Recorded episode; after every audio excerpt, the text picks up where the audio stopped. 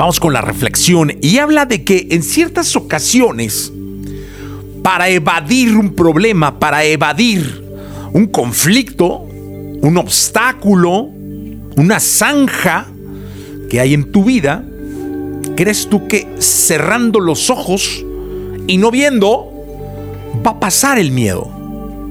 ¿No? O sea, cierra los ojos y el miedo pasa, la bronca pasa, eh, la situación se va. Eh, no escuchando, simplemente me aíslo, me bloqueo. Y es que, dice la frase de hoy, cerrar los ojos no cambia nada. Nada va a desaparecer simplemente por no ver lo que está pasando. De hecho, las cosas, por evadirlas, por no asumir la responsabilidad, serán peor la próxima vez que abras los ojos.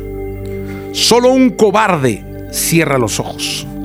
Cerrar los ojos y taparse los oídos no va a hacer que el tiempo se detenga.